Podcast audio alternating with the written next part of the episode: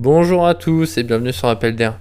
Aujourd'hui, on va traiter l'actualité euh, forte de ces derniers jours avec euh, notamment un sujet euh, très important qui nous concerne actuellement énormément. Il s'agit de la Coupe du Monde au Qatar et de Twitter. depuis les deux dernières semaines, effectivement, il y a, on va parler un peu d'effondrement qui sonne un peu la fin du réseau social.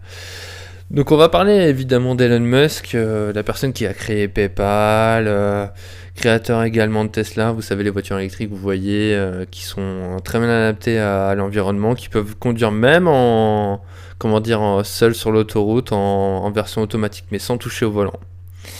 Alors, concernant Twitter, le 27 octobre 2022, Elon Musk donc annonce le rachat de Twitter pour 44 milliards de dollars après une saga de plus de 6 mois.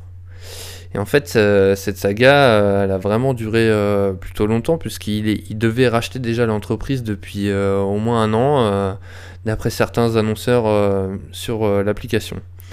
Alors le lendemain de son rachat, l'Union européenne prévient que Twitter devra respecter sa nouvelle réglementation sur le numérique qui contraint les grandes plateformes à modérer leur contenu. Effectivement, sur Twitter, depuis quelques années, vous avez beaucoup de, gens ah de personnes à hautes importances telles que, que Donald Trump qui sont, censurés à cause de leurs tweets euh, qui enflamment euh, la plateforme.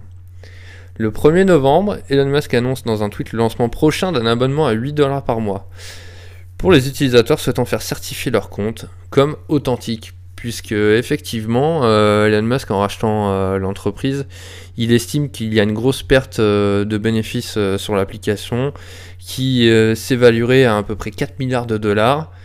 Et du coup, pour compenser cette, euh, cette perte, il, estime qu'un abonnement à 8 dollars par mois permettrait aux utilisateurs euh, d'être plus authentiques, d'être moins exposés à la publicité, la certification des comptes étant jusque-là gratuite et accessible seulement à certains profils, comme les profils des gouvernements, les entreprises, médias, les personnalités politiques culturelles, sportives, etc.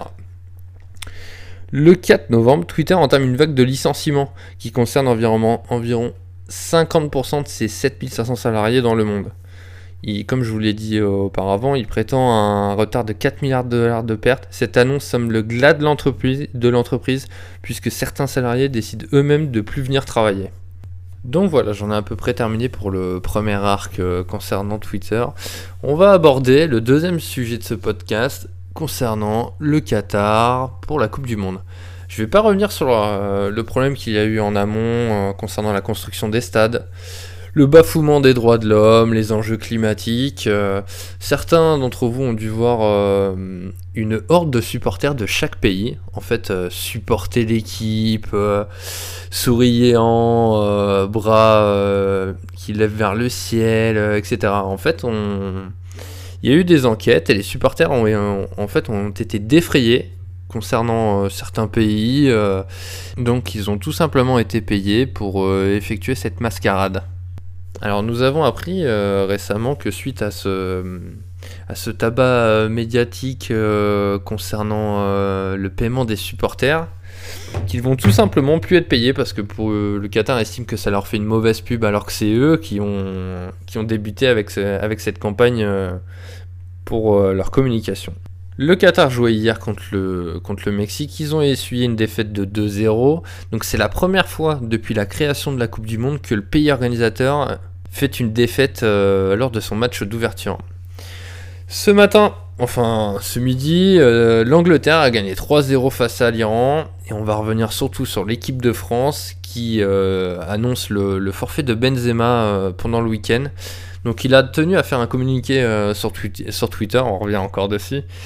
Donc il a tweeté De ma vie, je n'ai jamais abandonné, mais ce soir, il faut que je pense à l'équipe, comme je l'ai toujours fait. Alors, la raison me dit de laisser ma place à quelqu'un qui pourrait aider notre groupe à faire une belle Coupe du Monde.